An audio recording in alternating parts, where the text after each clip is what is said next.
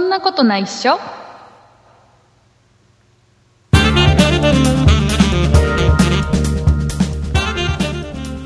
2018年12月18日そんなことないっしょ第299回でございますお送りいたしますのは竹内と畑中ですよろしくお願いしますよろしくお願いします畑中さんはい違うことに気づいたえ僕の違う僕の声が違うことに気づいたかいえー気づいてないあれもうな声で声で分かんなきゃ ダメ多分ねリスナーの皆さんの中では何人かがねあれ、うん今日の竹内違うぞとうんいつもと声が違うぞって思ってる人がね何人かいるはず、嘘超耳いいうん、何が違うかと言いますとですね、はいえー僕が今これ収録してる僕の部屋、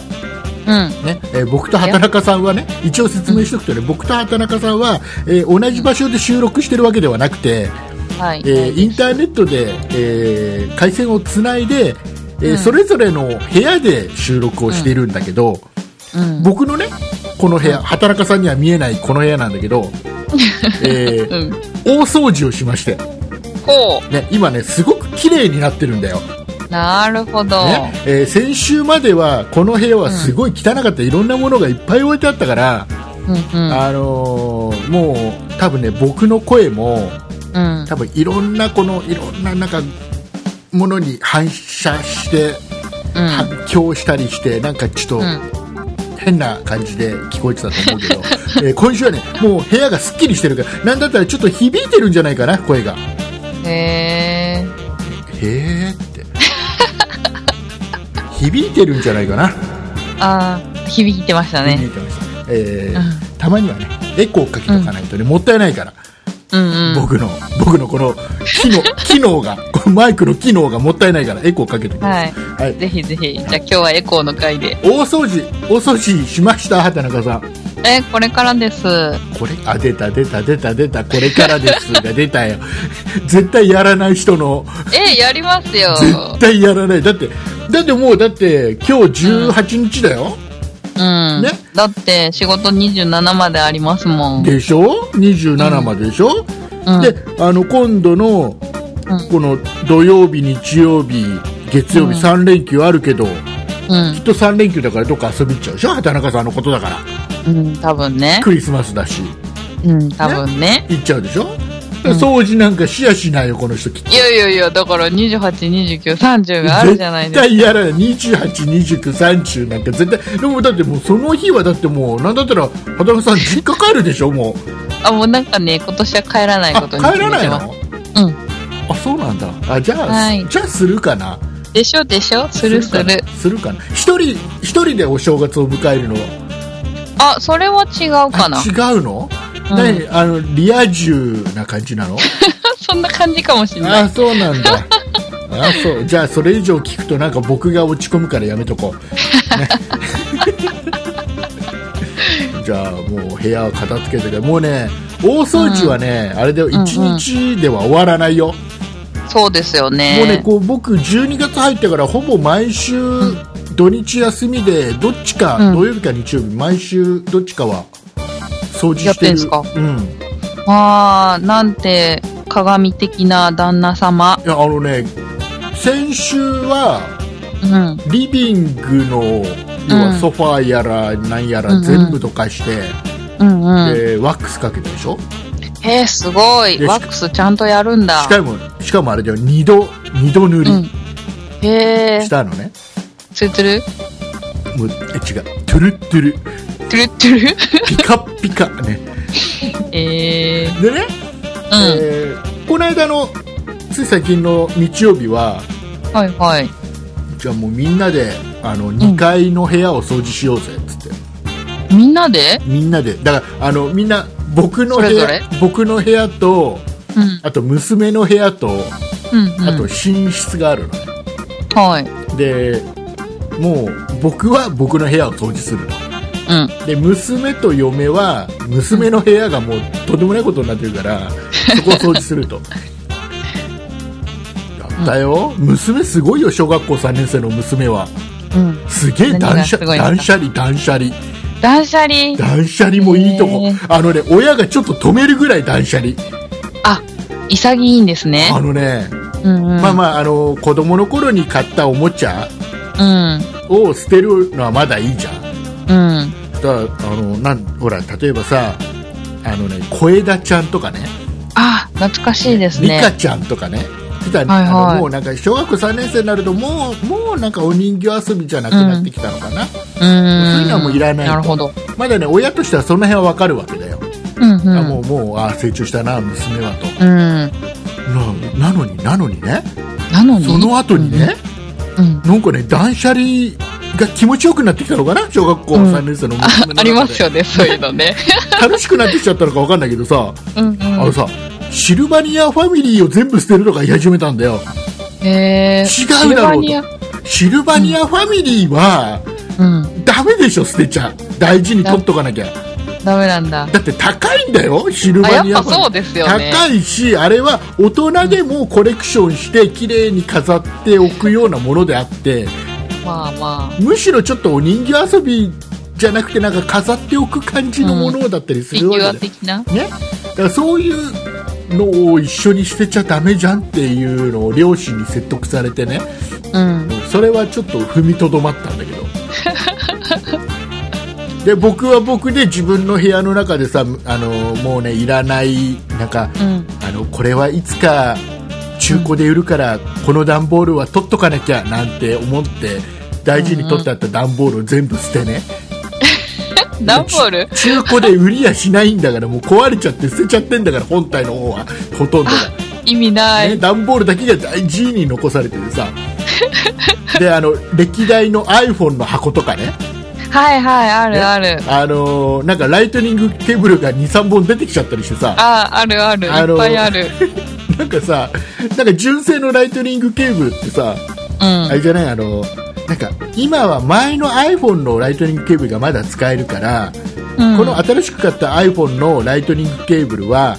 あ中あ、置い古で売るとく。中古で売るときにこれ綺麗に収まってるよりきっと高く買い買い取ってもらえるからこれは出さないで置いとこうなんつって、うんうん。あるあこる。れね iPhone 壊れちゃうんだよね大体 ねもうねそういうのがちょっとなんか今あれでなんかすげえあの iPhone のイヤホンうん。あの、あれなんつうの、イヤ、イヤーポッツっていうはいはいはの、ね、あれ、あれがさ、なんか2、3個あるよ。い。え、そうなんですだかって使わないじゃん、iPhone のイヤホンって。付属してるイヤホンってあんま使わ、ね使いづらくてさ、あれ。あ、でも私付属のやつ使ってます。本当なんかねあの、線ついた方。なんだろうね、僕の耳が特殊なのかな。ああ、入らない引っ。掛あ、け左て、右逆とか。引っ掛けてもさ、なんかポロポロポロポロ落ちてくるんで、あれ。うー嫌ん。い、嫌いだからね、すげえ2、3個出てきて、綺麗に収まったやつ。ええねそんなそんなことでほら今我が家、うん我が家というか僕のこの部屋はうんうん。綺麗なんです、はい。でいっぱいいろいろゴミが出たので、うん。そのゴミは今我が家の1階の和室に置いてあり ます、ので今和室がとんでもないことになってるうん、でしょうな。ねこのあれだよこの1週間のこのゴミの日は大切に一日一日、うん。ねえー利用していかバザないとー開けるんじゃないでいすやか。バザーが開けるほどじゃないかなバザールでござる。バザールでゴザールグッズもいっぱい出てきたよ。 えっとね、バザールでゴザールを知らない人たちに説明すると昔 NEC がで CM で使ってた猿のキャラクターでバザールでゴザールっていうね、うんキャラクターがいてねで僕ちょうどその頃に、あのうん電気屋さんに勤めてたから、うんうん。バザールでゴザールグッズはいっぱいあるんだようん。でね昔はねすげえあのグッズってね人気でねあれをね、へえあの女の子にあげると大喜びです、うるんうーん。 NEC, NEC の営業とかがさうん「すいまうん。せん」っつって竹内さんあの「こないだ持ってきたバザゴザグッズなんだけどえ、あまたござでバザゴザグッズっつうんだよあれはねバザゴザグッズなんだけどあれ余ってないっすか?ね」何おー何使うんすか?」っつってうんうなんん。か友達の女の子にあげるって約束しちゃったみ たいなさ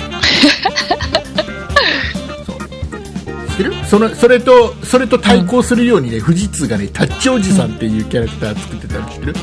うん、知ってる知っ。てるタッチあおの、アホの坂田が声をやってそたうとそうそいうう。そうそうであのタッチおじさんぬいぐるみうもう、あのー出てきたよ。ん。それもやってたんですかそれ、バザ、うんとね、バザゴザほどは人気がなかったから、うん。だあれ、タッチおじさんとタッチおばさんのセッえ、トおのばさんは知らないな。いるんだよ、これがキャラクタへーがね、え。これがいい、あまあいいや、そんな話は、そんな話をね、オープニングでしてる場合じゃないんだよ。299回だよ、片岡ね君どうにか、どうにかがん、もうちどうょっにとか頑張れば、今年中に300回。え。うん。あと1回。実際300回じゃないんだけどね。違うのだってさだってさあの一番最初ねうん。思い起こせば僕がポッドキャストを始めた時に、うん。ねえーそんなことないっしょ第1回から始まったな、うん。でえっとね何回までやったかな10回だかなんだかまでやってたんだようん。初期の頃ね渡辺君っていう人とね、先週も話したような気もするけど、ねうん渡辺君と2人でやってたの撮ってたので、えーなんだけどうん。うん。なんかね渡辺君がねうん。あのもうなんかちょっと方向性が違うと話の方向性方。向方向性が違うということでね、えーもうあのもう脱退するっていうそんなプロジェクトをだ2人でやってたんだけどねそん なそんなプロジェクト2人だったんだけどねその時ねそんなプロジェクトを脱退するっつって、でやめちゃって、でで僕どうしようかななんつってで、うんなんだかんだいろいろあって、まあ、続けてるんだけど僕はね、うんうん。で渡辺君は渡辺君で別のポッドキャストをやってるやったんだけどうん。長くは続かなかったので彼の場合はね、うん。今でもね iTunes で聴けると思うよ、あの彼のへー渡辺君のやってた、なんて番組だったかな彼がやってた番 組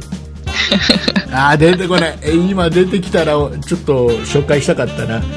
うね、んここで紹介してさ iTunes ランキングでさ、急になんか上の方に来たら笑うよねえ、面白いっすね、それ。まあいいやそんな話はいいでなんだっけ何の話したんだっけででそれでほら数回で渡辺君が離れた時点でうん。うん。一回区切ったんだよ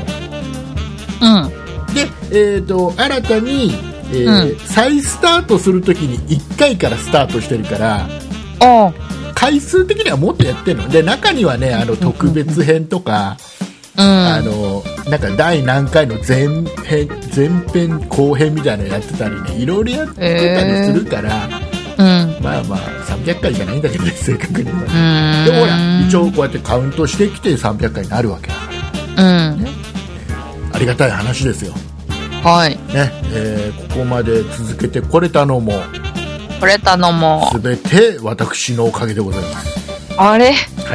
えー、いうことでございます。ああれれうん。えっ、とね、はいもうね、あの、300回記念の、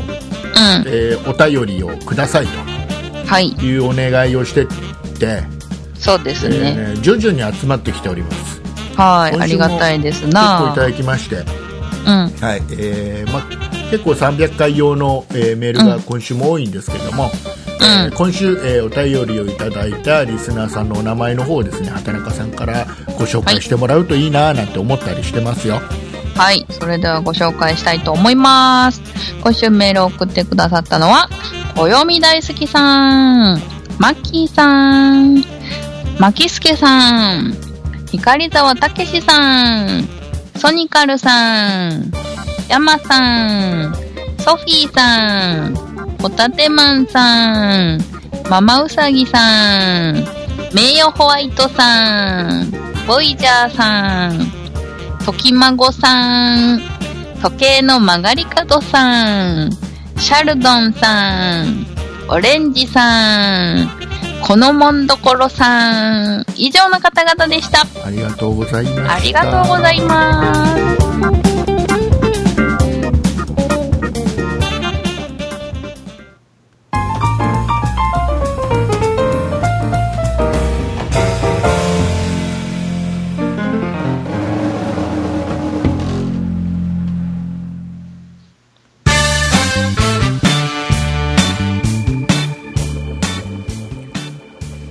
はいえー、いうことでございまして、えーたくさんお便りいただきましたのではい。はいえーとねじゃあちょっとママウサギさんからねいただいたメールでね、はちょいっ。とね全部はちょっと紹介できないけどちょっと気になったところがあるので、はい。えーご紹介をしていきたいはい。お願いします。ですがで、 ですが、、えーああったあったあった、えー竹内さんこんばんはこんばんはこんばんは畑中さんハッピーバースデーはい、ありがとうございます。先日のディズニーディナーはお祝いだったのかしらそれとも今週末にバースデーパーティーの予定ですかね年を重ねてますます素敵な素敵な女性になりましょうねはーい。っていうお便りを、えーママウサギさんからいただいたんですけどもはい、ありがとうございます。先週畑中さんが、うん、えー、とディズニーランドホテルの、うん。えーなんか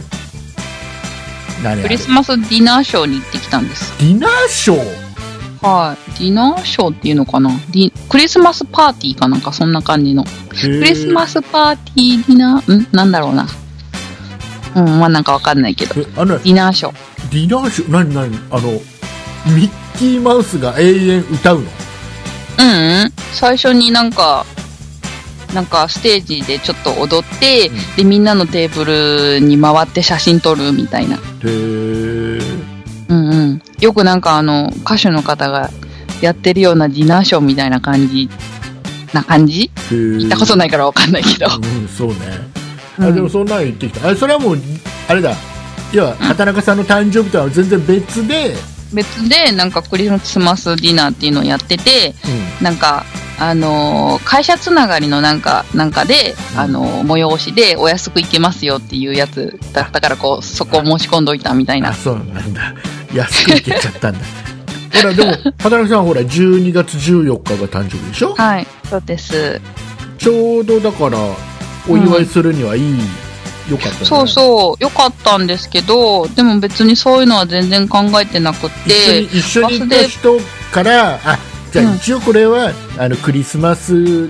ねディナーってことで来てるけど、なんだかんだでサプライズでその場でいろいろあの誕生日も祝ってもらえるんだろうななんて期待して行った畑中さんなんだけど、うん。そういうのは一切なかったみたいな感じいや、期待もしてなかったけど。 うんそう、そうなのそうそう誕生日パーティーはね配信日にやってますねきっとねあ18日いいはいねいいでしょう、ねおめでとう、ありがとうございますはいなんか今年すんごいいろんな人に祝ってもらえてなんか超ハッピーなんですけどあそうなのうんもうダメ僕ハッピーな人嫌い嫌われちゃった冗談ですよね、はいえーはい、じゃあますます素敵な女性になってください、はいなりますはいえーいうことで、えーっと今週ねお話ししたいのはどうしよっかなじゃあまうずんちょっとごめんなさい、えーっとペイペイ、うんペイペイあペイペイペイペねイ最近なんか CM をよく見るようになりましたよテレビの CM をまたやり始めてねテレビでやってるうね、んえーっとうペんイうんペイのあの100億円ばらまきキャンペーンがね、はいはい、えーなんか終わっちゃった10日間ぐらいで終わっちゃった本当は、ね終わっちゃいましたえね、ー、と来年の3月末までの予定だったんだよね、うん期間はねでもしくはまあ100億円が全部配り終わっちゃったら終わりですっていうキャンペーンだったんだけど、はじうんとスタートして10日間早いね12月の13日に終わったんだっけな、うんうん、なんかね早っ早っと思ってで僕、うんほら65インチのソニーのテレビを買ったじゃないですか、うんうんうんねえーセーフだよねねえ、よかったですとりね。あえずあのあれだよね1ヶ月の、まあ、上限の3万円うん。はあ3万円じゃねえや上限の5万円うん。はゲットできたんで僕はね素晴らしい。よかったよかったキャンペーンには乗れたとうん。で、まあ、前から欲しかった65インチのテレビは買えたと変えた。でこの間の日曜日にえ日曜日じゃないうん土曜日に、えーやってきた我が家いにいね65インチがやってきた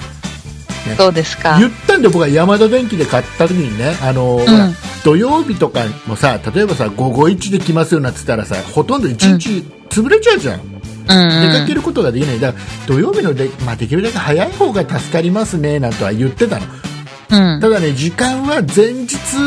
に電話してそこでまあ調整して決めるので、その、うん土曜日の午前中か午後かなんていうのはちょっと前日にならないと分かんないんで、うん。まあ、その午前中の早いうちなんていうのはあの、うんご希望に添えるかどうか分かりませんなんて言われてたのね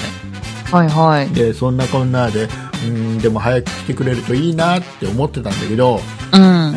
前日のね金曜日の夕方ぐらいにで電話かかってきましたよ、ねいはえーで竹内さんのところにお伺いする時間なんですがと,、い。うん。えーと土曜日の明日の、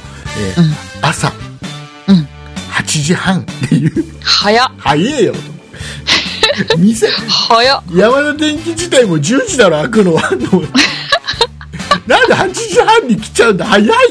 寝てるよ土曜日はもうちょっと寝寝かしてくれよと早っ。もうしょうがないからさもうあれだうよん。もう7時 ,7 時ぐらいに起きていつもと同じぐらいの時間に起きてさ でスタンバイじゃあちょっとあのあれだぞっつってあのみんなでちょっと、うんちょっとゴミ出してこいよぞっつってゴミ出してうん。でで着替えるぞ着替えてで待っててね来たもうね、うんうん65インチでかいね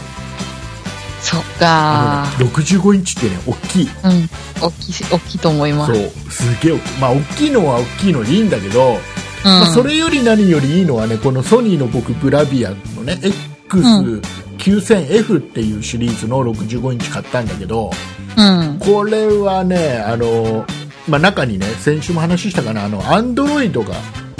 うん。入っていて入ってんですよね、ね。スマホなんかと一緒ですアンドロイドが入って、その上でテレビがアンドロイドの上でテレビが動くと、うん。えーいうものなのね、はい。でいうことはもう何ができるのっていう話でまず、あのー要は動画サービス Amazon プライムとうか、ん。えー Hulu とか、えーうん Netflix とか YouTube とか、うんえーもう DTV とかあ、それもいけるんだ。あの辺がほぼほぼ全部いける。うん。アベマ t v もそもうボタン一つでいけちゃへえ。うだからネットで動画を見るのにはもう完璧だ、今までもね、う今ん。までもその例えば、えー、Amazon の Fire スティックとかうん。 FireTV スティックだっけあとあの、えー Google のあの Google Chrome キャストとかなんかそんなあのスティック状のやつを、う機械をテレビに挿してさうん。それを挿すとなんかあの、見れ動る画が見れますよとかいろいろあったんだけどそういうのつけてたりしたんだけど、今までもねうんうん。だけどあの例えばあの Amazon の FireTV スティックは Google と仲が悪いから、Amazon が、ねああ。えっと YouTube の専用のアプリがないんだよ、FireTV スティックではうーん。わざわざブラウザ、えーブラウザを立ち上げて見なきゃいけなかったりして、ちょっと面倒くさい。で、えー、と今度、Google Chrome の方はどうなのって言ったら、こっちは今度、スマホとかタブレットがないと動画が一切見れない。へいえ。ろいろね、やっぱり、じゃあ、あのほら、あの最近のいうところの、えーとね、例えばプレイステーション4とかつないどきゃいろいろ動画見れるじゃんっていう、それはそれで立ち上げんの面倒くさかったりするでしょ。あ、そうなんテレだ。ビつけて PS4 立ち上げてでそのん PS4 の中のソフト立ち上げて、うーん、確かに。でしかもやっぱり見れないサービスもあったりするわうんけ、うもん。うそその点うなんだ。その点今回買ったやつはうん。もうベースが Android だから、うん。ねえー一通りのものが網羅されてうんうるん。で、えーなんかバージョンアップも常にうんされるしし、てもらえる。ね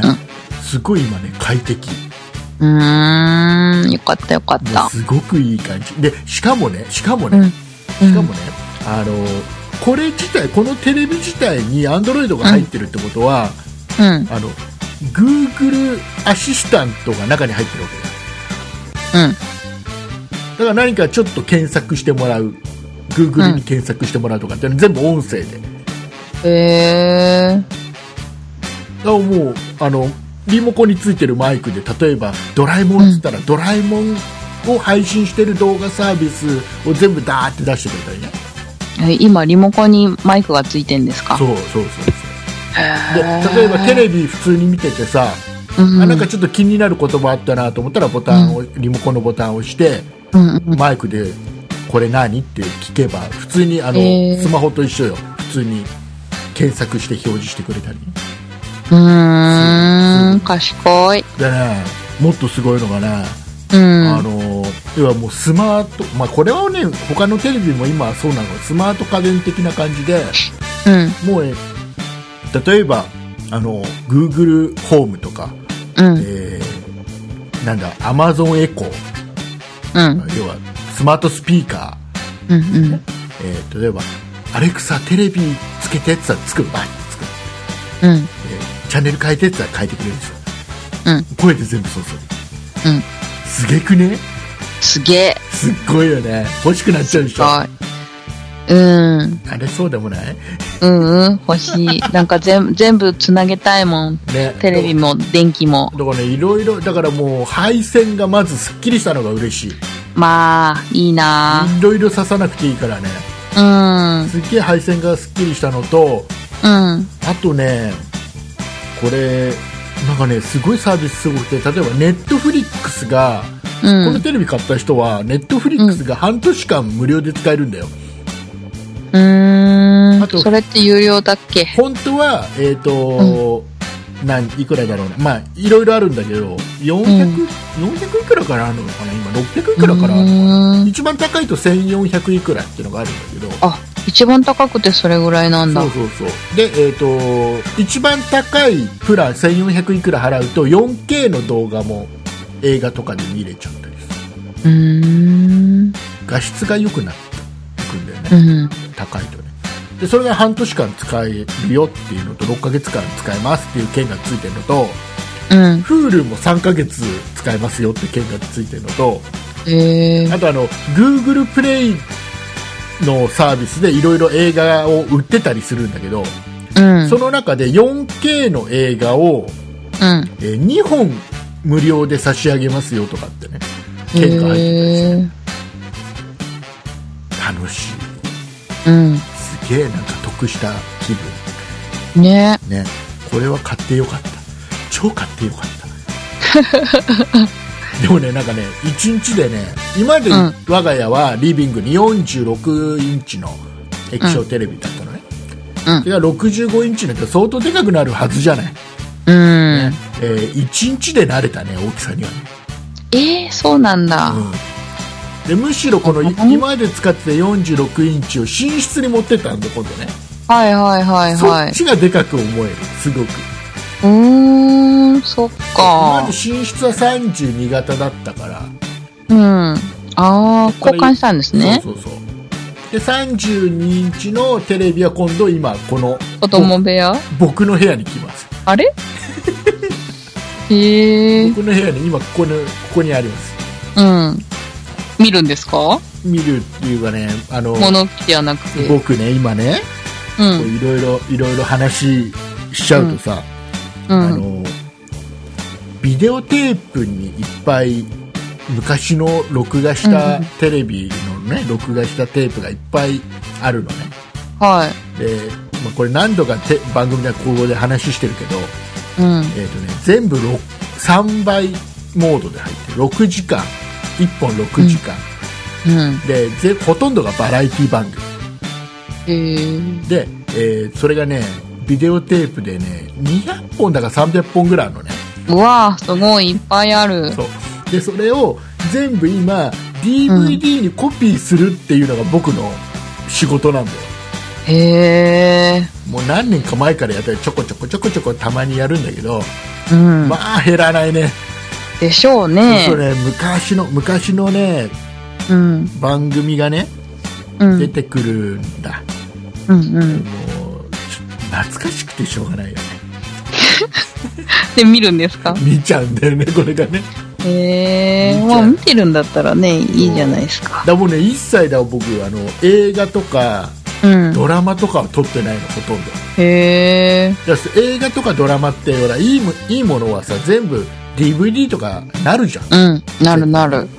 だからもうそんなのは録画する必要なんかないんだって僕は思って買うの学生の頃からこんなの録画しといたってうんうもう何の価値もねえんだとで、えーんーそこんなんじゃなくて撮っとくくんだったらバラエティ番組だよね記記録しとくならだってこれはああまりほら DVD 化とかされないわけじうゃんんそれが大事だよねってすごいよだからあのあの何「オールナイト富士」の最終回とかさうんあの夕焼けにゃんにゃんの最終回とかさ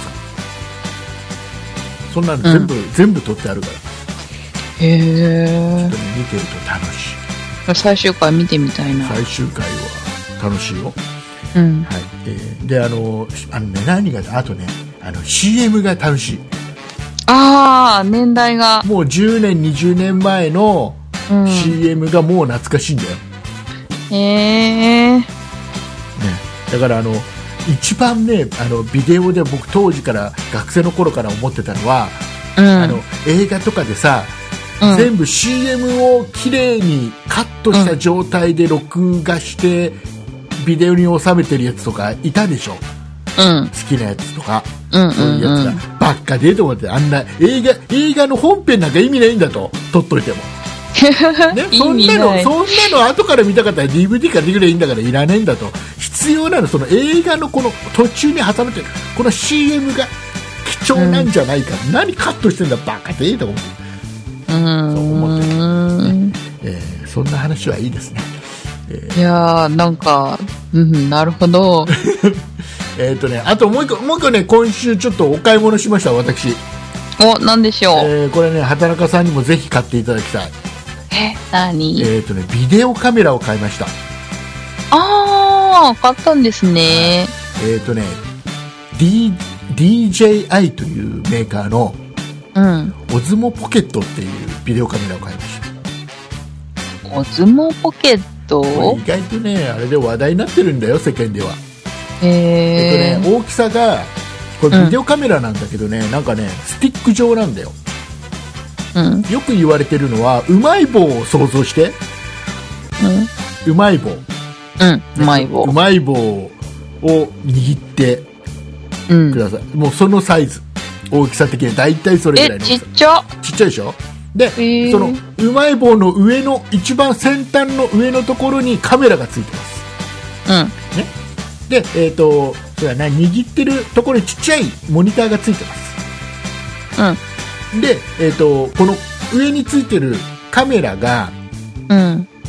要はえっ、とね三軸の手ブレ補正三軸ジンバルつってわかるかな、三軸にでねあの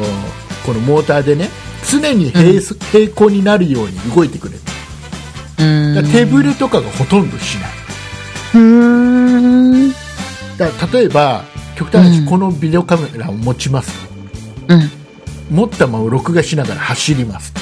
うんうんそうだったらもうブレブレで後からそれを見たら気持ち悪くなっちゃうでしょうんうんなるなるそれがないのよちゃんとへねー、あ CM 見たことあるかもなんか CM やってたっけなこれあ違うのかなわかあんないじゃあ違うやつですかねうんなんか手ぶれ補正みたいな手ブレ補正が効くビデオカメラってのは、まあ、ソニーとか出してたりするんだけど、うんまあ、それ結構でかくてねあれだったんだけど、うんこ今回出たのねオズモポケットっていうのはちっちゃいちっちゃいのようん本当にスティック型でねでねやっぱりね全然持って歩いても全然ブレないからうんすごくいい感じで 4K 動画が撮れるのねうんでねこれなんでこれこの技術があのこの DJI ってすごいかっていうと、こうのん DJI っていうメーカーさんはもともとあのドローンうんわドローンわかるかるあの飛行機飛行機という かあの羽が4つついてるようなヘリコプターみたいなやつだうよ、んうんねあのいろいろ問題問題になって今ほらテレビ番組とかで空撮とかそれ大体ドローンを使って空撮するじゃないうんね、であの映像ってブレてないでしょ全然うんテレビの映像とか空撮の映像とか見ててもうんで多あ分あれってあの、うん本当はドローンってうんその上に飛ばした時って相当揺れるのようんあの常に本当にそんなに平行じゃないの,、うんあの風もあるしうん。うんあのーやっぱり振動とかすごいんだけどだけど綺麗なブレのない映像が撮れるのっていうのはこの三軸とかのこのジンバルがすごい技術で常に平行に、カメラのこのレンズだけは平行に保ってるっていう技術がすごいのね。うん。でその技術で、えードローンをいろいろ出してる DJI が今度カメラを出すその技術を利用しておーですごく小さくてスムあのブレがなくてスムーズで、うん。えーで、えー、としかも例えば、えー、と畑中さんに顔向けるじゃんカメラをうんうん。畑中さんの顔を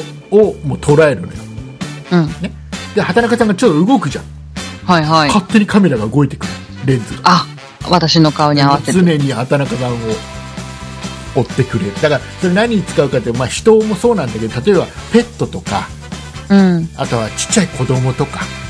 あを常に捉えたいとあ。うーん。で普通のビデオカメラで撮ると一生懸命こうやってカメラレンズ向けてさそこでブレちゃったりしてうん。後で見た時に気持ち悪くなっちゃってするじゃん映像うが、んうんうんうん。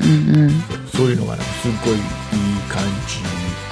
いやここれ、うんこれはあのほらあの GoPro7 って今 GoPro ってのは聞いたことあるでしょ、カメラうあれとちょっとライバル的な感じで扱われてるぐらいーん。うんこれちょっと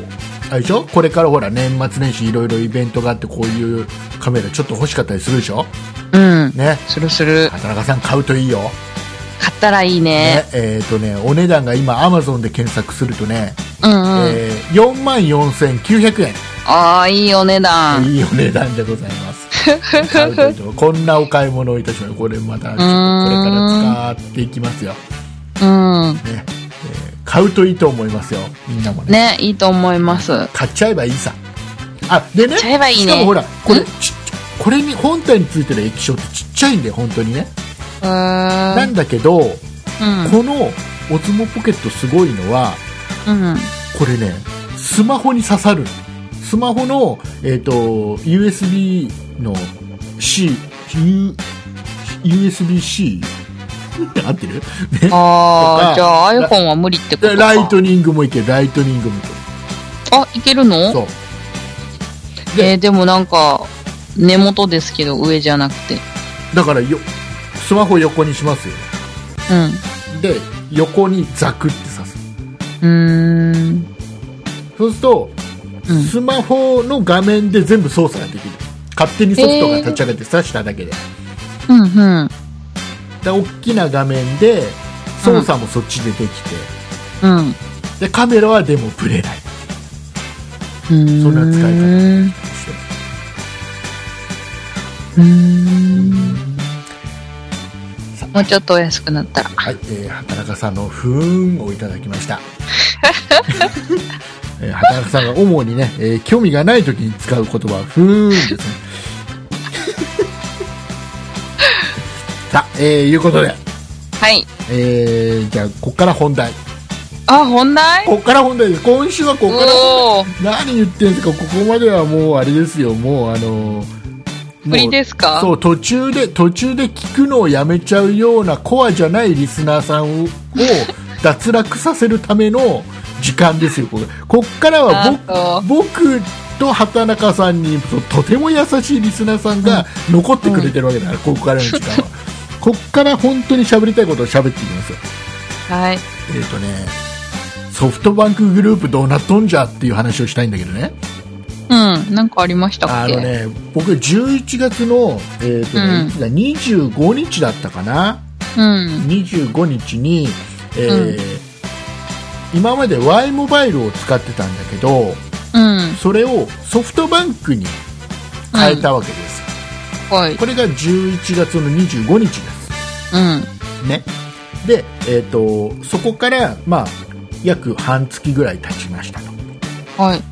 でそろそろ11月の Y モバイルで最後に支払う、うん。ね、お金があるでしょ最後そうだから11月の25日に変えてるからソフトバンクに移ってるから、うんまあ、ほぼほぼ1ヶ月近い25日間11月も Y モバイル使ってるわけだよ、うんで最後の Y モバイルのお支払いのうん請求書が欲しくなるわけですよ、うんうんうねん竹内さんはなぜなら、えーこのソフトバンクに移ったこの携帯のね電話番う号、ん1つは2つ僕変えてるんだけどそのうち1つは仕事で使ってるやつだからうんこの、えー11月の請求書がないと会社に携帯電話料金を請求できない、ああでねそれは困るそうで11月の請求書が欲しいわけですようんうんこれ請求されるわけだからカードから引き落とされるわけだから、うんね、請求書欲しいじゃない欲しいでまああのインターネットで今請求書って見れるからうんマイ Y モバイル Y モバイルのサイト行くと、うんうんうんマイ Y モバイルってなって、うんそこから、まあ、ログインってやると、まあ、請求書とか、明細書とかってダウンロードできる、自分でね、はいはいえーとても便利な世の中になりましたね本当にえねーそろそろ会社に請求しなきゃいけないからね、えーうんマイ Y モバイルにこうログインをしたわけだよはいだからねあなたはうん11月で Y モバイルをやめてますから、えマイ Y モバイルには入れませんとあそうなんだなんでおおねなんで、なんででしょ僕僕もそれじゃなんでなわけね、うんやめてるけどだってまだ請求を正式に僕はされてませんよとうんねせめてそう請求書があってうんその後でしょうって使えなくなるとしてもうんでででももらわないと僕請求できないから会社にうんでもしょうがないからちょっとねその Y モバイルショップにこれをう僕んはあの、わソフトバンクにこの移った時にお世話になった Y モバイルショップにちょっと電話して聞いたのうん俺あのちょ見れなくなっちゃったとうんそしたらなんかねその Y モバイルショップの電話出たお姉さんが言うにはねうん要はあの例えば Y モバイルから au とかもしくは Y モバイルからドコモとかうんに移った人はうん解約した後も移った後も3ヶ月間、y マイ Y モバイルに入れるだから請求書とか見れるあだけどあうんお客様の場合、僕ね僕のね、うんうんうんうん僕の場合はうん Y モバイルからソフトバンクに移っているので、うんえー要はソフトバンクも Y モバイルも同じグループ会社だから、うん顧客管理をするサーバーが一緒なんですとうんだから、えーと要は前あなたのその個人情報は全部マイソフトバンクに移ってるとああ Y モバイルじゃなくてソフトバンクから開いてねってそうことで、うんえー要はなので、うんえーマイ Y モバイルはもうんうログインできないんですっていう説明を受けたよね、あじゃあうんうんソフトバンクのマイソフトバンクで見れるのかと思ったらうんそれは見れないとあなぜならあなたはソフトバンクの人間だからと Y モバイルの情報は見れ当然見れませんと、こうれんちょっと待ってくださいよと、うんうんねえーもう Y モバイルの方でも請求書は見れないとうんじゃあじゃあ送られてくるのかなってのもあるじゃんああでそうですね最後の請求書は送られてくるのかなっていうので聞いたらいやそんなこともないと、えー送ることもないですとうんだけどあなたは見れませんとなんか変ですねおかしいでしょもうおかしいでしょ、うんだってさあの違う他社全然グループ外の他社 Y、えーとう au とかドコモに移った人は、うんねソフトバンクグループを裏切って、うん ね、他の au とかドコモに移った人には手厚く3ヶ月間、辞めた後も3ヶ月間は、あの請求書とか明細見れますよって手厚くやってるのに、うんね、同じグループ内にとどまった僕はもう知らねえよって Y モバイル辞めたんだから請求書も明細も見せないよと、うんっていうことでしょね逆ならまだわかるけど。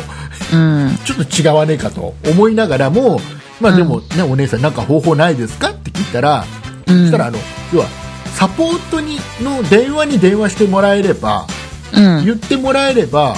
えーと請求書はうんお送りすることができるへえっていうので聞か言われて、うんあの普通だからね Y モバイルの携帯だったら151っていう番号をかけるとそこに繋がるのね、それは僕は知ってたんだけどじゃあ、ううんんと、じゃあその151はもう Y モバイルの携帯ないから使えないんでじゃあ他の番号教えてもらえますってあ言ったそらっかそしたらね、0570なんたかかんたかっていうのね、うんあ出た出た出たと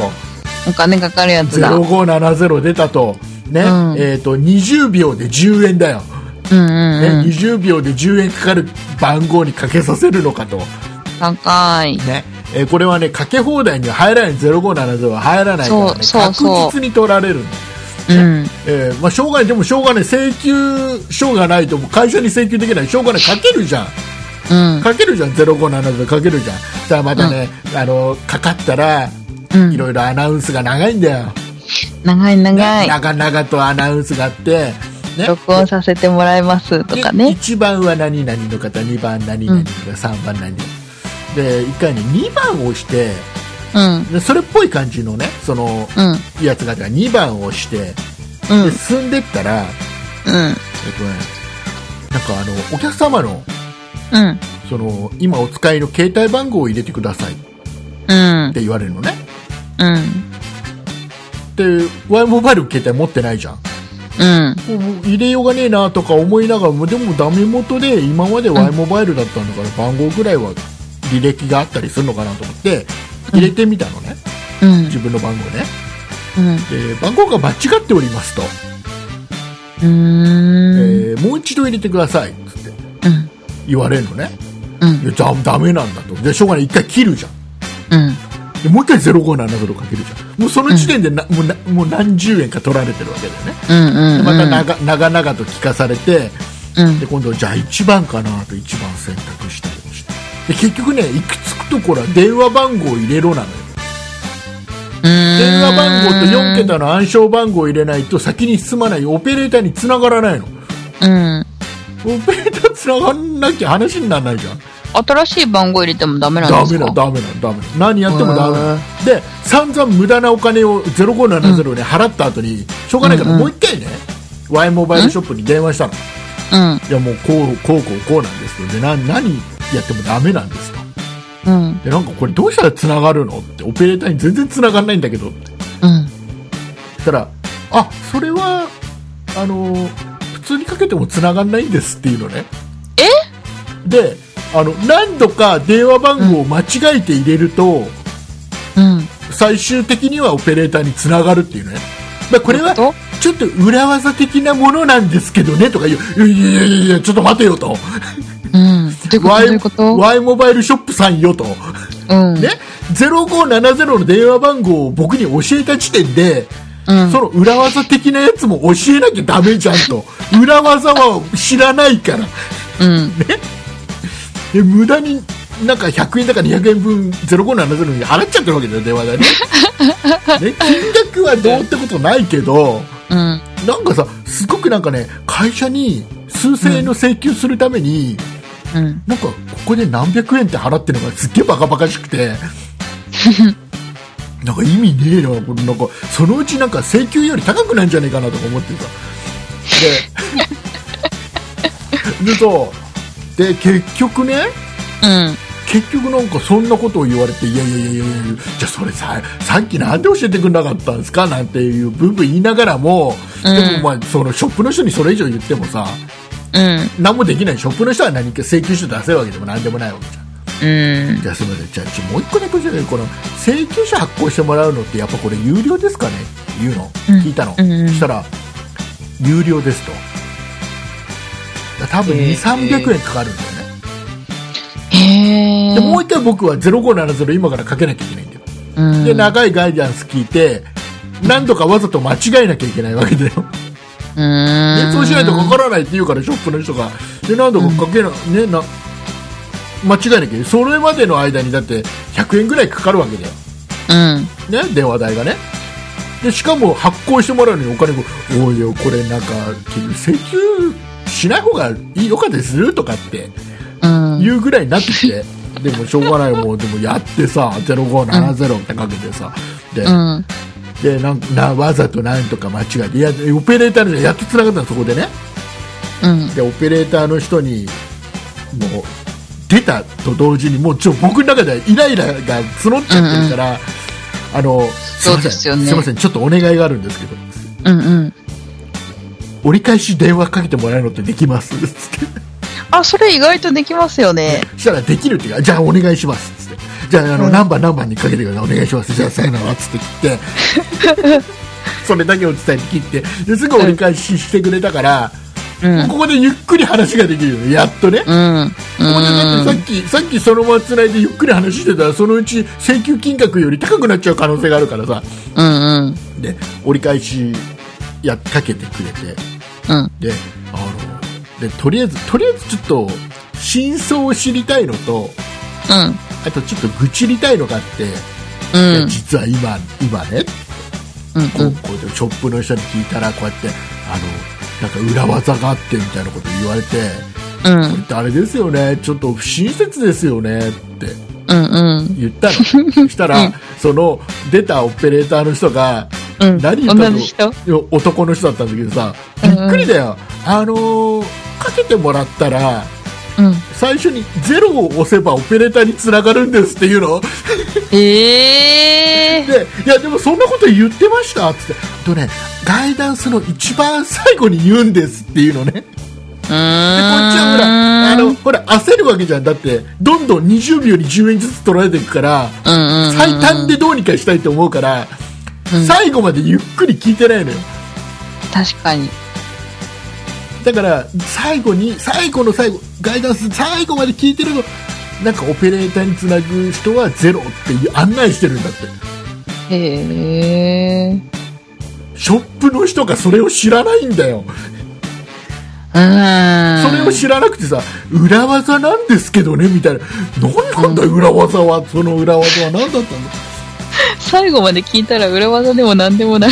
でさでさうん、でね、まあちょっと、うんまあちょっとあの要は請求書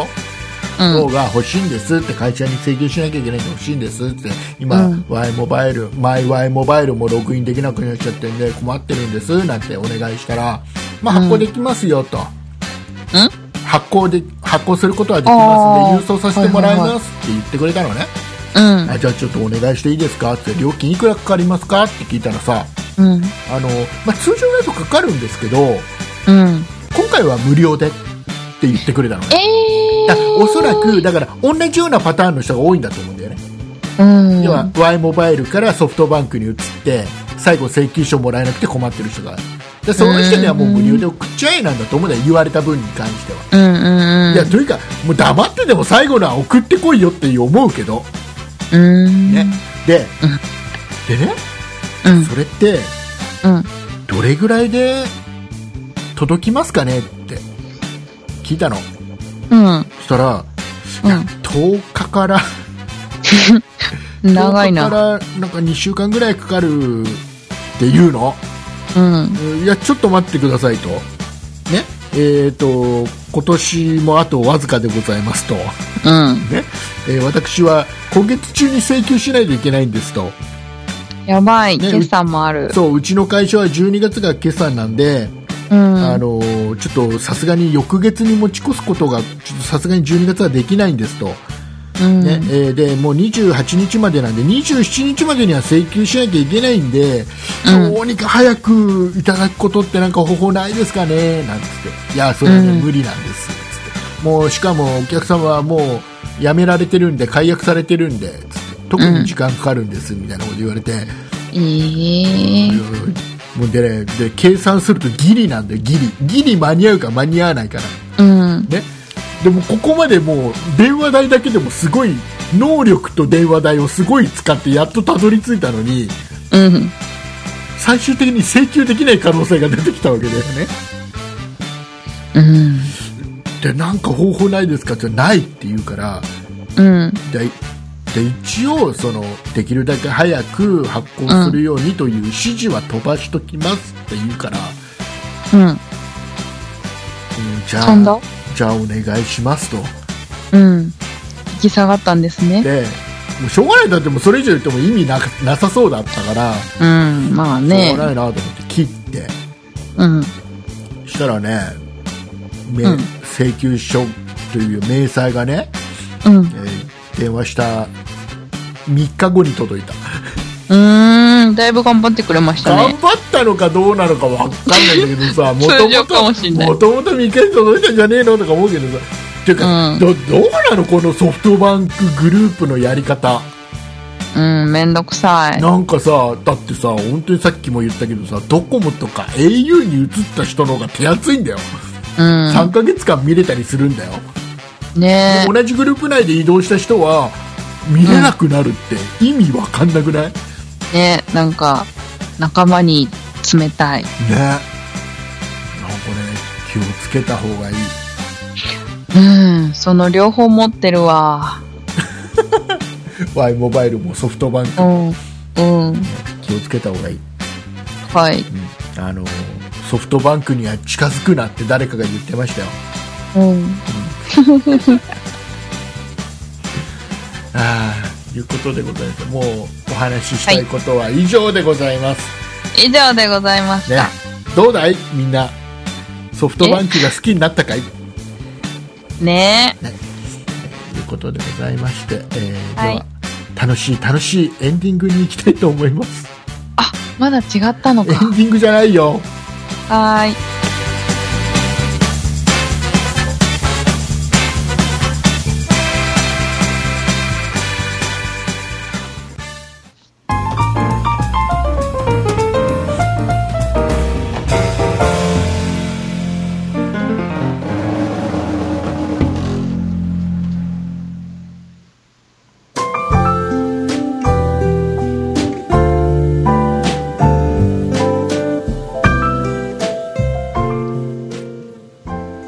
はい、えー楽しい楽しいエンディングの方向にやってきた感じのなんで方向なんですわかか らない今日この頃でございますはい。はいえー、っとねうん。えー、っとソフィーさんからのメールを紹介しましょうはい、しましょう。はい、お願いしますはい、ご紹介します。ソフィーさんからいただきました。竹内さん、畑中さん、久しぶりにメールします。いつも楽しく聞いています。今回はご相談があってお便りします。私は仕事の関係で今ニューヨークに滞在しており、年末年始に実家の福岡に休暇で帰る予定です。ニューヨーク、福岡行きは問題なかったのですが、年末年始ということもあり、成田福岡間のニューヨークから到着日の航空券に空きがなく、東京で一泊することになりました。2歳の娘もおり、せっかくなのでディズニーランドに行くことにしました。なんとか、ランド、んランドホテルの、なんとか、ランドホテルの部屋も、かく 捕獲、違う違う違う違う。おかんっ てなんだ部屋も確保できたのですが、ディズニーランド初心者の私としては、2歳の娘をどのように喜ばせてあげられるかと心配しています。成田に午後に到着し、そのままランドホテルに行って、翌日の夜の便で福岡に帰る予定です。半日くらいしか遊べないのですが、どのようにランドで過ごせるかおすすめなどありますかよろしくお願いします。といただきました。はい、ありがとうございます。ありがとうございまえーす。ねえーディズニーランドホテルを確保したっていうことで、ね、すごい。すごいですねなかなか取れないですよね。ねなかなか取れないところで、ねうん。えー畑中さんがね一番最近、うディズニーランドホテルには行きましたんでね、うえーん。ディズニーランドホテルで止のまってはいないけどね。うん注意事項をじゃあちょっと。ええ、でも別にホテルで楽しみたいっていうわけじゃないですよねい。やホテルでも楽しみたいん だよ何逃げようとしてる今ちょっとえ、私え、え、私何はホテルうん、ホテルでえっとね、ここホが見どテころだルよには、ここが見どころだよっつってえっとね、とりあえずもうすべてがゴージャスだった。シャンデリアとかもすごかったし、で、なんか至るところに隠れミッキーがいるっぽい。いるっぽい見つけてはないんだ、そう、なんか、えっと、うん、なんかホールの中に隠れミッキーがとか、あーそうなんだうん、あいろいろの。じゃあ僕僕から1個ねディズニーランドホテルディズニー系のホテルとまだこれ番組でも前に言ったけど、ああの部屋の中には、うんあの例えばシャンプーとかリンスとかあ歯ブラシとかがワンセットしか置いてないんだけど、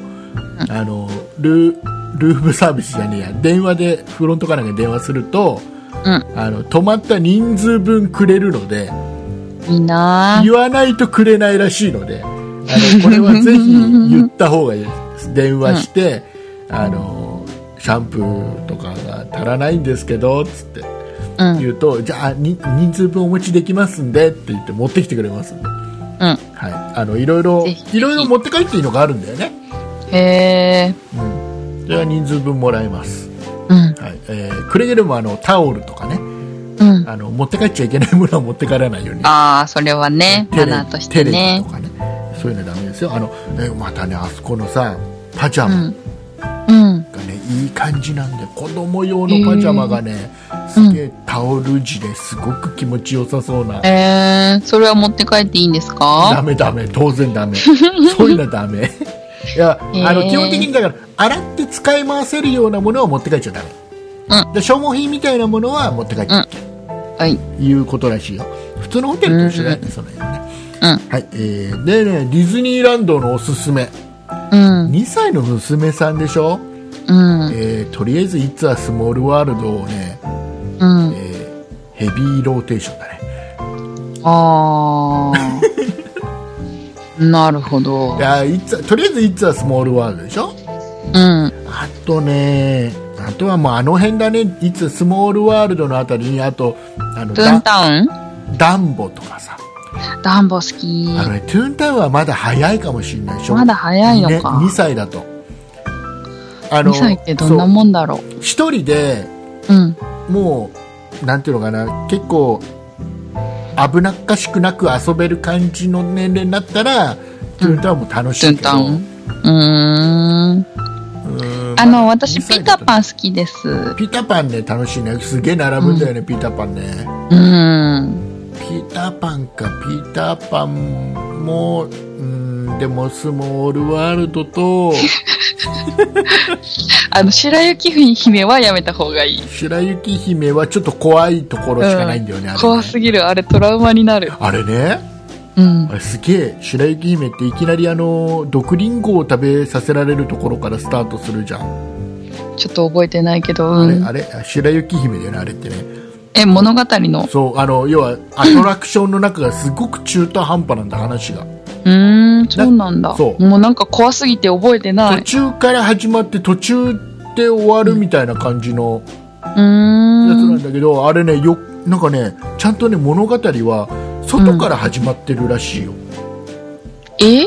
そうなんだ。なんかねもうそこのアトラクションに行くまでの間に、うん物語はもう始まるここにこれがあって、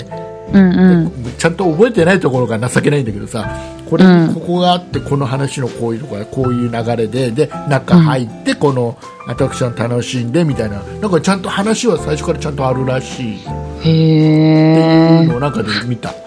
でも怖すぎてもう行きたくない。怖すぎて、うん あとは何かなに 2, 歳の子だとえっ、とねあとダンボに乗るのとあとはあの、あれ、えーリバー鉄道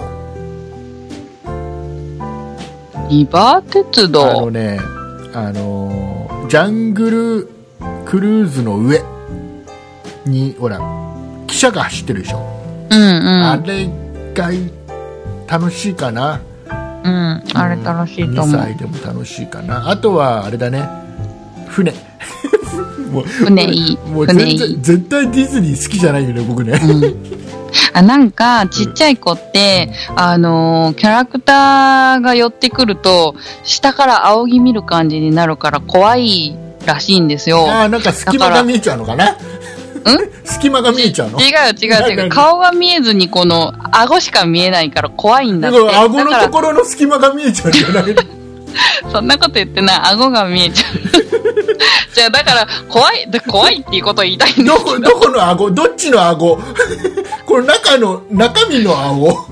見えちゃうの人間じゃないしあでもみたいな確かにそうだね下から見上げるとやっぱり怖い感じはあるかもしれだないから抱っこしてあげるといいと思いますすそうねうんうんあそれ意外と気づかないと思うでしょでしょうんね、あとなんだろうあとあのあれ今あれかなあの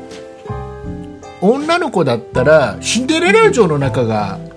ああいいかもね、面白いかもしれないなんか意外とあの何ですか中入る前の広場もキャラクターがいっぱいいてああそうねでも2歳か微妙か2な歳だとねまだねうんそうねあとはあのえ要はどこで食べるかうんあの多分ね時期的にうどこでも全部並ぶからうんすごい疲れると思うちっちゃい子を連れてくうる、んうんうんで超寒いですよねそうめっちゃ暖かい格好してった方がいいですよ高い格好していった方がいいと思ううん海風がそうあそこね寒いよねうん寒いまあランドとそんな感じかなあとはあとはしようかなあとはうーんあとはもうあれだよなんかあのー多分ねどこどこ行っても楽しいよこのうん園内は、うん常に楽しい音楽と、まあ、キャラクターに会ったり、ねうん雰囲気的な部分があるから、うんう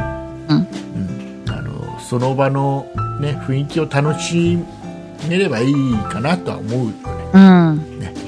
あとカチューシャじゃないかあなんかねそういうの買ってあげると、ねいいかもしれないよねうんうんねこんな感じポかッなプコーン食べてポップコーン食べてねとりあえずね結局ポップコーンねあれねあの買ってもね、結局親が持つことなんで最終的にあの、あの、紙パックの方にして、首から下げれる、あれにしといたからっていいんじゃないですか。あれね、あの、要はあれでしょなレギュラーサイズのやつうんうをんパカって入れる、そうそうそう。あるんだよ、今ね、首から下げられる。あれ、なかなか売ってないんだよね。売ってるとこあ、そうなんです売かってるとこ限られるんだよ、あれとへえ。ひひいうひ。ことで、えっ、とね、もう一つ、もう一つね、もう一つ、あの、ごめん、えもう一個ね、えっ、と、相談事が来てるので、相談事。あのはい。これ紹介しますね。えーはいこのもんどころさんからいただいたお便り。はい。えー竹内さん、畑中さん、こんにちは。いつも楽しい放送ありがとうございます。えーはいその後はちょっと飛ばしまして、えーとうちの8歳の息子がうん。 PUBG モバイルに超ハマりどおお。超ハマりしてるんですけど違うなんか久嘘しぶりに聞嘘いたぞ。 PUBG モバイルに激ハマりしてる超ハマりはおかしいよね激ハマりしてるんですけど 大丈夫でしょうか、ね、一応スタートするときによろしくお願いしますなんて言いながらキャッキャやってるので相手はわからないですが、ちゃんと挨拶ぐらいはしてるのやなと思ってます、ということで、うんうん。えーいただいたメールこれねどうしても答えたくておえーーとね PUBG モバイルは8歳の息子さんには早い気がするへえ。でも、キャッキャ言ってますよ。だあの基本ほらあのー殺し合いゲームだからあーあー、あーあー、うん確かに。殺し合いのゲームなので、うあん。のーなんだろうなそこをきちっとゲームとうん。なんだろうな現実をうんきちっとあのーねきちっと分けられる大人向けのゲームなのでうん。やっぱり小さい頃にやらせるのは怖い感じはするうん。だからあの僕もほら例えば PUBG モバイルっていうのはうんもう100人でね、オンラインで100人で最後し、みんなで殺し合いをして、うん。ね、最後1人になったら勝ちだよってドンカツだよって単純にそういうゲームなんだけど、うん。あの僕もやっててあの娘がいる時にはうん。やっつけたとか殺したって言わないようにしてる、おー、なるほど。う倒したっていうようにしてる。ーん。なんか若干ですけど、聞き、聞いた感じが違いますもんそね。うそうそうでそれぐらいちょっと僕もちょっと気使ってるかなうーん。うん。ちょっとね早い気はするあのなんだろう大人がやってるのを見せるのもちょっとなんだかんだであんまりは正直良くないうん。あれ18金かなんかだよね確かね10あ15そう金ななんんだかだったからなんかえー、じゃあ全然やっちゃダメじゃないですだか。からあんまりよろしくないですようん。うんあのゲーム内容としてはね、うあん。の楽しいけどきちっとその辺が分別つけられる大人としてやるんだったらだからまあ楽しいけど、まあ、あとはでもやってるちっちゃい子やってる子もいるいっぱいあの見えてー。ると、あのーオンラインでね喋れたりするのよだからこのうね、ん。このモンドコロさんの息子さんも「よろしくお願いします」なんて多分お喋ってるんだよね。チャットじゃなくて喋ってんですマかイクをマイクをオンにしておけば、へあの会話ができるんだようん。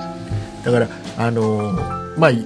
そこはもう最終的に親がどう判断するかっていうのは、最終的にこのもところさんの判断でいいと思うんですけど、うん。えーただやってる時には横にいててあげてほしいなっていうのと、うん。えーあとは、えーまあ、これはゲームなんだよってうん。いうところの教育というか、うん。その辺はあの、まあ、当然ねやってるとは思いますけどね、うん。はいえー、とちょっとねしつこいぐらいにしないとあれはちょっと怖いなって気がするうーん。と思いましたうん。はい、なるほど。はい、ちょっとすごい気を使うねあのゲームはへえ。はいいうことでございまして、はい。ではあのー畑中さんの方からですね、はい。えー面白い話を聞いて、えー今週終わりにしたいと思いますえええっと、さっきのカメラじゃないんですけど、ん私自撮り棒が欲しくって、ちょっと狙ってるものがあるんですね。おう、で、あの、アマゾンうのんなんか欲しいものリストに入れてあるんですけど、うんふっと見たときに、うんなんか、1800円オフとかって書いてんですよ。うんえーとか思って、2000いくらのやつが1800円オフえーと思って、買おうとしたんですよ。うんうんそしたら180円オフだったんです。なのでまだ保留にしてます。以上いやもうね、あの180円オフを、なんで1800円オフに見間違えるかな。あなのん、か、オフのお、O が、あーゼロに見えたんですよねうんうん。こんなセールもあるのかと思って、まあアでもマゾンすげえとか思ったんですけど、全然すごくなかった。アマゾンはありそうだから怖いよね。うん。ああ、そうなんだ。まあでもさ、自分自撮り棒ってさ、うん。やっぱ恥ずかしくないなんだかんだ言って。使うの。うーん、なんか慣れましたね慣。れちゃうのか、そううん。か。あ、なんかイベントやった時とかにこう使ってるから、みんながいるからっていうのああ、そうもあねりみますけど。大勢で使う分にはね、いいけどうね。ん、うん。そうね了解いたしました、じゃああのーえっ、とですねここで告知をしてもらうんですが告知の前に、うんえー畑中さんとちょっと業業務連絡というかちょっと相談をしたいんです けどえ、ウェブ上でですかははいウェウェブ上というか、ほね、配信上でしたいんだけどね、い。はいえっ、とこれ収録って最後の今年最後の収録、うん。ね、300回記念になると思われる最後の収録ってこれいつやるええ ?24 日24日21日ダメだよ僕あ、私もダメです。ダメでしょだ22かあ、 21 21でもいいし、日ダメなんだって20でもいいし、早めにやっちゃううーん、 本当うん、うん。じゃあ20 20日日20日にやる今日だってうんもうんううん配信18日だぜ、ねね、2日後にもう最後の収録するの早いね。ねじゃあ一応20日、まあかまあまあ、仮に20日ってことにしとくか。うといんう。ことでございまして、えー今現在ですね、え ー来週の300回記念に向けてですね、えーはい皆様からお便りを募集しておりまして、えーはい一応ね、テーマを決めてあります。えーはい皆さんはですね、この「そんなことないっしょ」というこのポッドキャストをね、どういうきっかけで聞き始めましたかうん。ね普段どんな環境で、えー聞いてますか、うん。えーあとは今までそんなことないっしょ聞いた中で、えーうん思い出に残ってる回とかエピソードとかなんかありませんか、僕らも多分忘れているのでう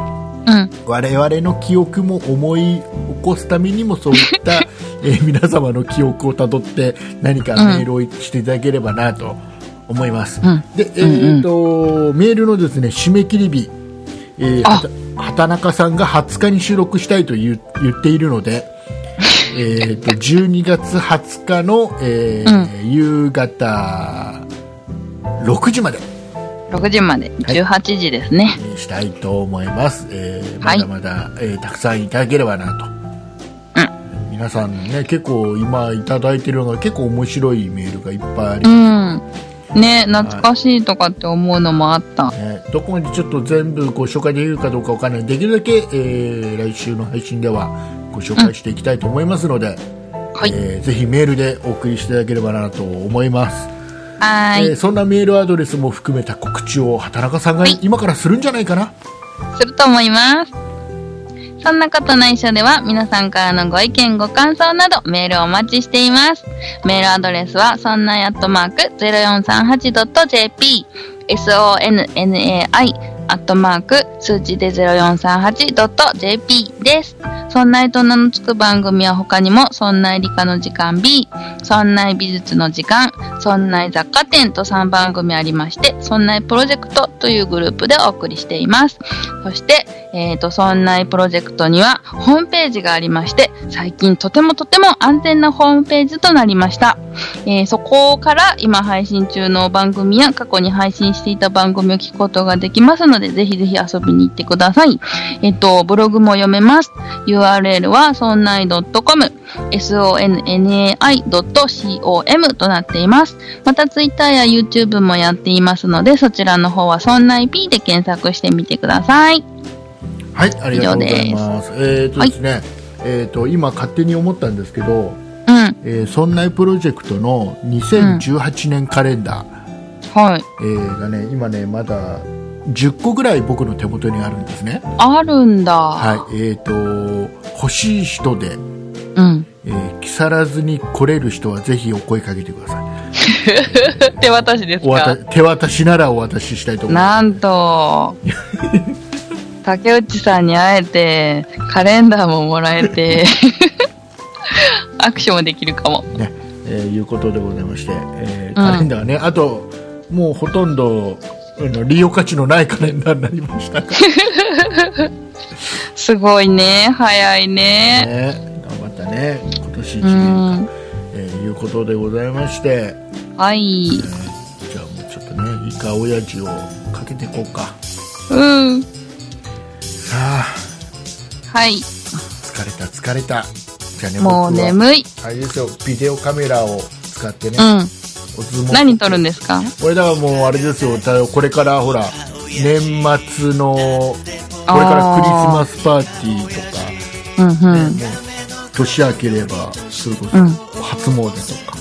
ああ、いいっすね。で来年は来年でまた娘のいろいろ行事とかいろいろあるか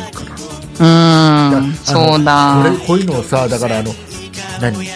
ィズニーランドとか行った時にねずーっとなんか何気に録画しながら歩いてるところからもずーっと撮っとくといいかもしれなういん。楽しいかもしれない使っていきたいと思いますよはい。ということでお送りいたしましたのは竹内と畑中でした。ありがとうございましたお誕生日おめでとうメールありがとう。どういたしまして